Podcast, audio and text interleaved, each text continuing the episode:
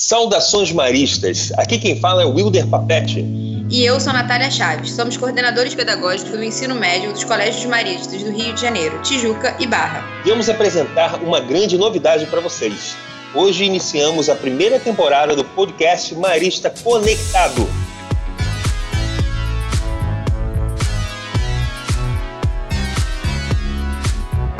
É isso aí. A partir de agora, você, estudante do ensino médio, pode acompanhar entrevistas e debates com os temas mais atuais para você arrebentar na prova do Enem e nos vestibulares espalhados por todo o país. Vamos trazer para o nosso bate-papo descontraído os maiores professores maristas do Rio de Janeiro e convidados especiais para dialogar sobre os principais temas que podem ser assuntos na redação.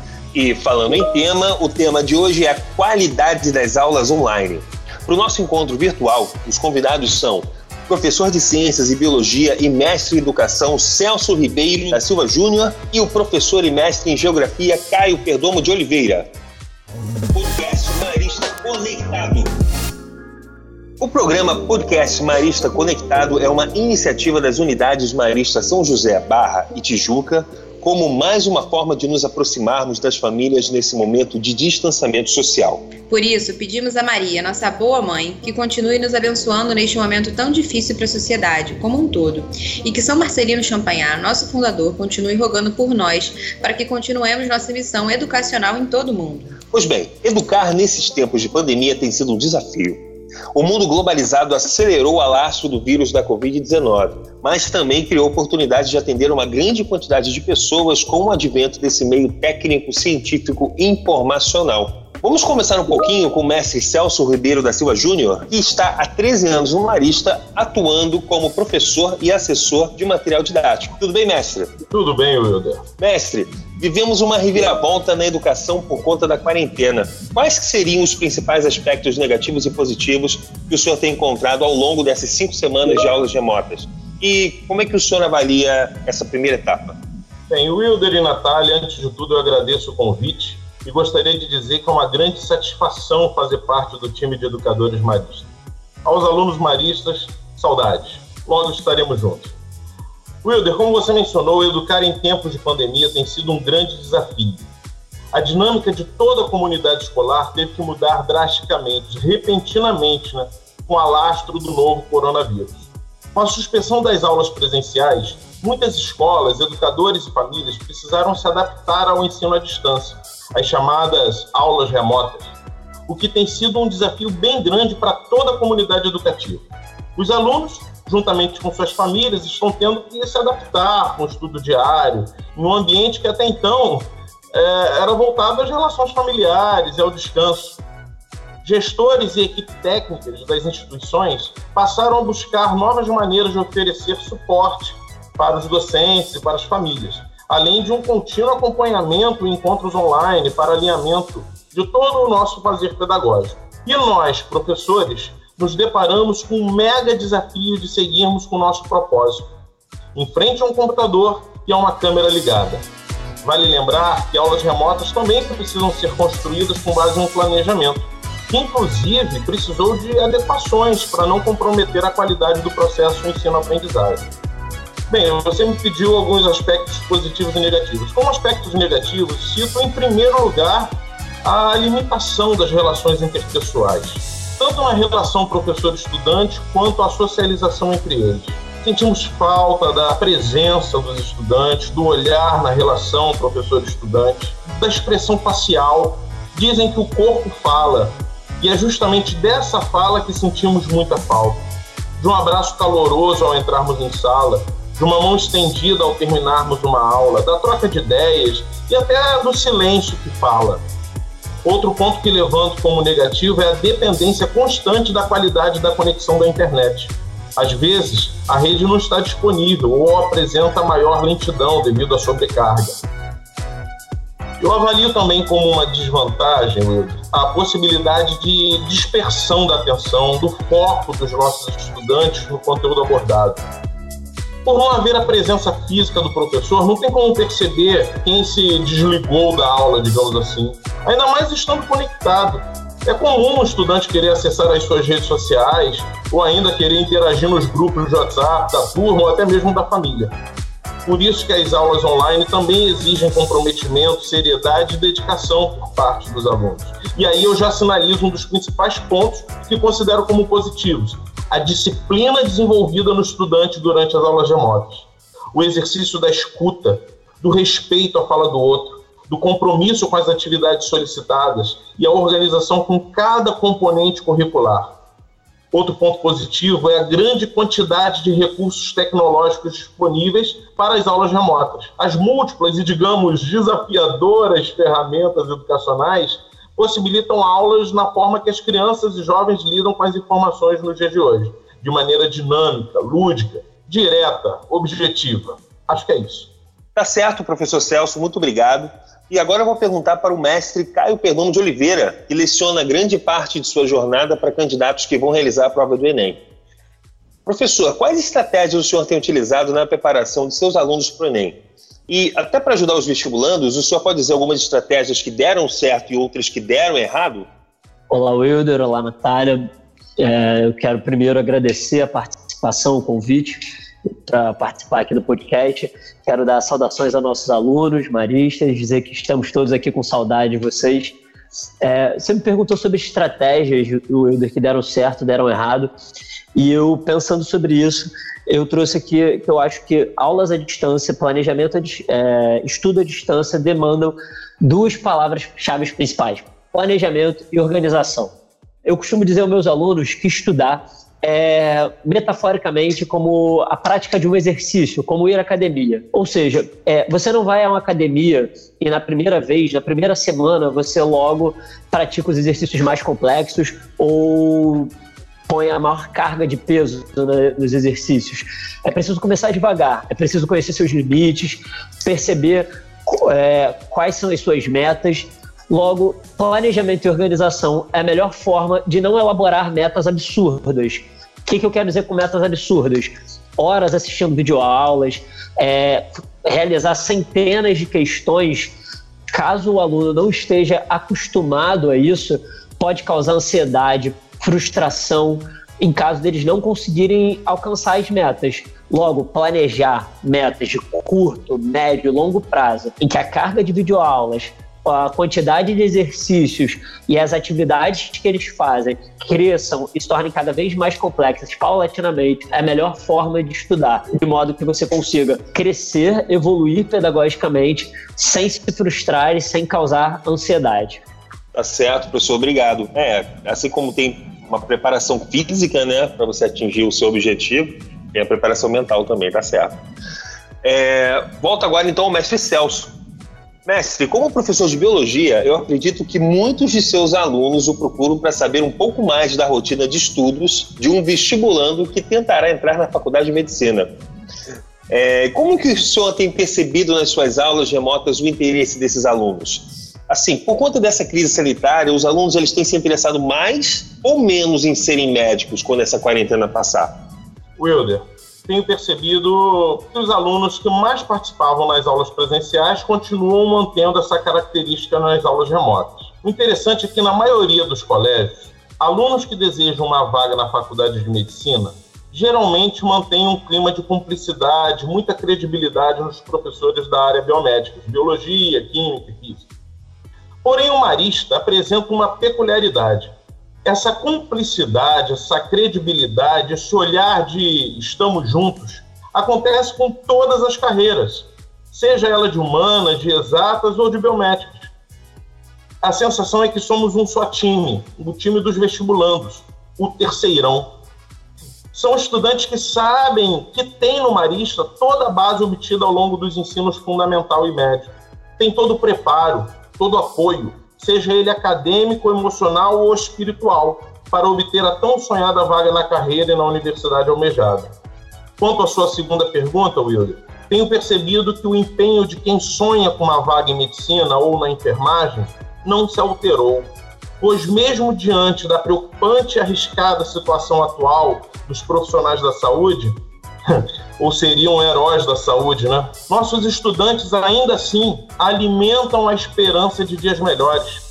tanto no que se refere a maior divulgação e credibilidade no conhecimento científico, quanto em mais, mais investimentos nas políticas públicas, cuidados mais atentos com a saúde pública, mais atenção aos hospitais, a aquisição e manutenção de equipamentos fundamentais e insumos imprescindíveis aos profissionais da saúde.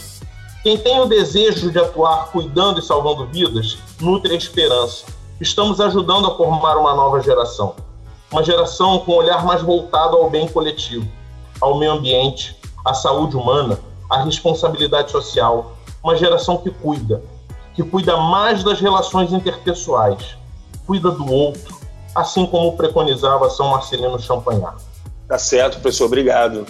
É, isso é o nosso carisma, né? Acolher e cuidar. Né? Vamos saber que o, os alunos entendem muito bem esse recado que a gente está sempre transmitindo nessa aula de aula. É, Mestre Caio Perdomo, temos uma situação contraditória nos calendários das provas de ingresso nas principais universidades do Rio de Janeiro, a UFRJ, a UFF e a UERJ. Esta última vai elaborar um novo cronograma de exames, enquanto que nas outras a prova que dá acesso, o Enem, está com a data prevista mantida. Esse ambiente gera desconforto e ansiedade para as famílias que têm se preparado ao longo de todo o ensino médio. Professor, como é que o senhor tem lidado com esse cenário de insegurança sem perder o foco no vestibular? Wilder, eu acredito que o processo de preparação do estudante é uma construção diária. É, assim como eu respondi na pergunta anterior, eu não acho que a, o adiamento de uma prova seja necessariamente negativo. Eu, inclusive, acho que ela pode ser encarada pelos nossos estudantes do ponto de vista é, negativo, seria com mais tensão, mais ansiedade, ele pode ser encarado do ponto de vista positivo também, como mais tempo para revisar certos conteúdos, mais tempo para tirar dúvidas, mais tempo de fazer outras questões. É, Trata-se apenas de um ponto de vista. Então, eu tenho lidado com com certa tranquilidade quanto às datas e tenho falado com os meus alunos. É, a construção de estudo de vocês é diária e não importa se o Enem vai ser em novembro, em dezembro ou em janeiro. O, a preparação continua, o foco, a gente tem que respirar fundo e se manter focado. Tá certo, professor, muito obrigado. Vou chamar a vinheta aqui que daqui a pouco a gente vai para a nossa terceira parte do programa, o nosso painel. Podcast Marista Conectado. Ok, a partir de agora a entrevista tem formato de painel. Faço perguntas abertas e os senhores podem responder e comentar para que possamos discutir um pouco sobre os temas. Tudo bem, Caio? Tudo bem, Celso? Ok, vamos bem. lá. Como é que a rotina de estudos do vestibulando infere na qualidade da aula online? A família deve ou não deve influenciar nessa rotina? Wilder, é, eu vim estudando sobre o tema e me surgiram duas questões. Existe uma diferença entre homeschooling e ensino à distância. O homeschooling é, demanda uma presença familiar bem grande, enquanto o ensino à distância ele demanda muito mais autonomia dos alunos. É, eu acredito que nesse momento, principalmente no ensino médio, a gente vem tentando desenvolver um sistema de EAD, de ensino à distância. É claro que os pais é, têm que estar presentes, conferindo é, se os alunos estão fazendo ou não as atividades, mas não se trata de um homeschooling em que os pais são os tutores do ensino, mas sim parceiros nossos, que somos os professores e os tutores nesse momento. É, professor Celso, o que o senhor acha? Concordo, Caio. Eu acredito que seguir os horários com compromisso, se fazer presente, interagindo, perguntando, já que nossa aula é online e ao vivo, né? Tirando dúvidas e cumprindo as atividades solicitadas para a aula, é, eu acho que já, já é um bom começo. O vestibulando não pode perder o foco. Uma grade de tarefas personalizada, pontos a serem revistos, dúvidas a serem tiradas com o professor pelo chat ou pelo canal do Teams, listas de exercícios a serem resolvidas, são alguns dos compromissos que ajudam a compor essa agenda do vestibulando em tempos de aulas remotas. Tá certo, professor Celso, mas e a família? Influencia ou não nessa rotina? Olha, Wilder, eu costumo comentar que quase sempre as famílias é, entram também no clima vestibuleiro. Eu penso que a influência da família é imprescindível no que tange ao apoio logístico, ao apoio estrutural e emocional, não só no aparato técnico e no conforto domiciliar, como também é, por meio de coisas tão simples e às vezes, infelizmente, tão raras. Um diálogo, um lanchezinho preparado no intervalo, um bilhete, uma demonstração de carinho. São ações que fortalecem o emocional do vestibulando. já que em tempo de quarentena, juntamente com as aulas, também ficaram suspensos os afetuosos abraços que nos damos nos corredores do Marista. Então, esse apoio emocional familiar eu acredito ser fundamental. Para vocês, qual o formato das aulas garante uma maior qualidade na aprendizagem? A aula síncrona, é ao vivo, ou a aula assíncrona, a gravada? Natália, é, eu acho que não há uma matemática simples nesse caso. Acho que ambas têm pontos positivos e negativos. É, eu acredito que o processo de ensino e aprendizagem ele se consolida é, no que está além do que a gente propõe em sala de aula. Isso é, quando o estudante está disposto a dar um passo a mais, a ver um filme, a procurar uma reportagem, a, a, a perceber os fenômenos é, que nós damos exemplo em sala su, na sua, no seu dia a dia. Então, esse esforço intelectual do passo à frente, ele vai, como eu disse, além da sala de aula. Uma aula síncrona, ao vivo, é, permite que o aluno dialogue com a gente. Uma aula assíncrona, é, gravada, permite que o aluno assista e, e digira o conhecimento no seu ritmo, no seu tempo. E muitas vezes na aula ao vivo é no tempo coletivo.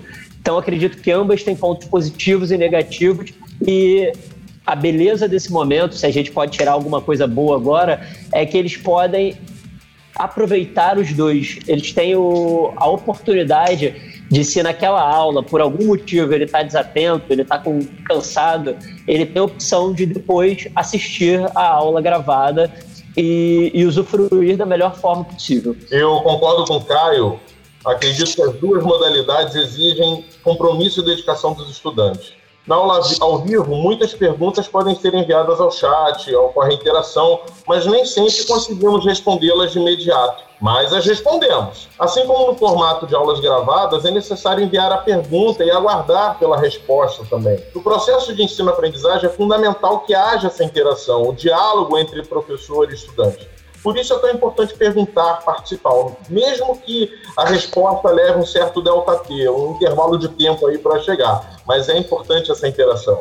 Tá certo, eu estou vendo que vocês estão falando da participação dos estudantes nas aulas, né? E a próxima pergunta é justamente sobre isso. Porque no Marista a gente sempre estimulou o protagonismo do aluno no formato presencial. Mas nas aulas online é possível estimular esse protagonismo desse estudante sem perder essa qualidade das aulas? Em outras palavras, o estudante ele deve ser apenas um aluno ouvinte ou é melhor que o estudante participe ativamente das aulas, perguntando e contribuindo na aula remota? Professores?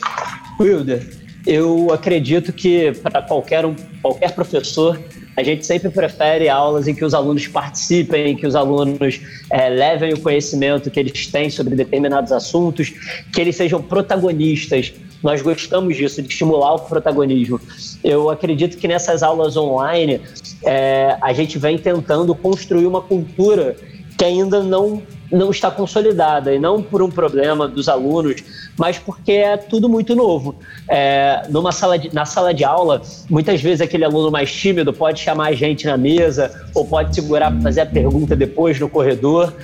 Agora eles estão tendo, eles estão tendo que se expor, é, falar no momento que a turma inteira vai ouvir, e isso tem dificultado um pouco, na minha opinião, eles se colocarem. A gente também, como professor, consegue perceber as feições deles. A gente consegue perceber aquele aluno que está um pouco mais confuso, aquele aluno que está um pouco mais é, voando na aula, e a gente pode chamar atenção, chamar para a aula. Agora, na aula online, não. Então, depende muito de um protagonismo deles e depende muito do desenvolvimento de uma nova cultura escolar. Uma cultura em que a gente não está olhando nos olhos e que o processo de tirar dúvida vai precisar partir deles, porque a gente não, não consegue mais fazer essa mediação direta. É justamente isso que o Caio colocou. Eu costumo dizer aos meus alunos que não pode ser um monólogo. Preciso que falem, preciso ouvir alguém do outro lado, que haja tão importante interação. Chamá-los a participar, instigá-los com questionamentos, retrucar cada pergunta com outra pergunta. Como diz no comercial de TV, o que move o mundo não são as respostas, sim as perguntas. E quando essas perguntas referentes ao conteúdo ao final de cada aula, sobre as quais os, os estudantes respondem no chat, eu procuro estimular a iniciativa dos alunos abrindo o microfone para que eles façam perguntas. É bom quando podemos iniciar uma aula a partir das, das dúvidas deles. Né? O ineditismo das dúvidas, a liberdade de expressão e o compromisso com o conhecimento estimulam não só os estudantes, como nós, a nós, professores. Com tudo isso, que dicas os senhores deixariam para aqueles alunos que estão em casa estudando para o vestibular e precisam aproveitar o máximo as aulas online? Eu gostaria de deixar para eles uma o James Hunter tem uma frase que é: pensamentos viram ações, ações viram hábitos, hábitos viram caráter e caráter vira o seu destino.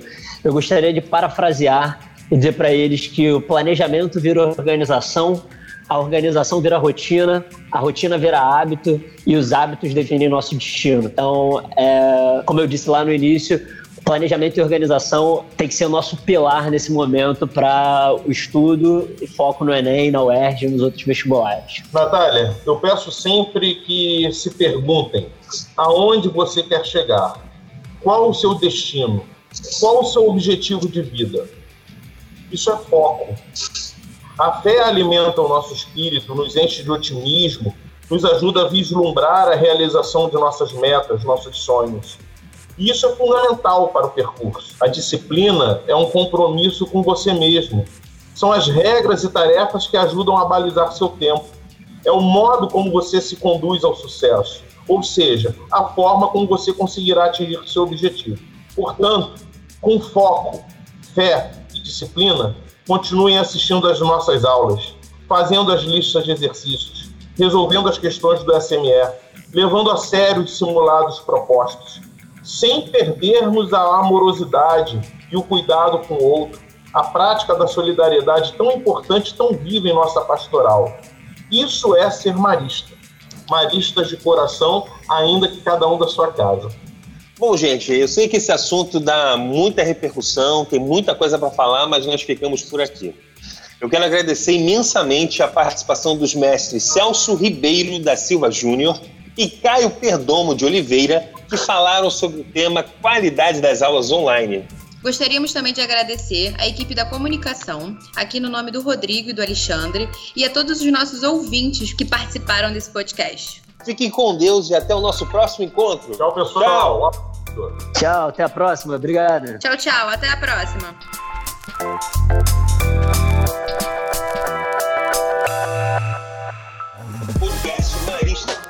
mercado.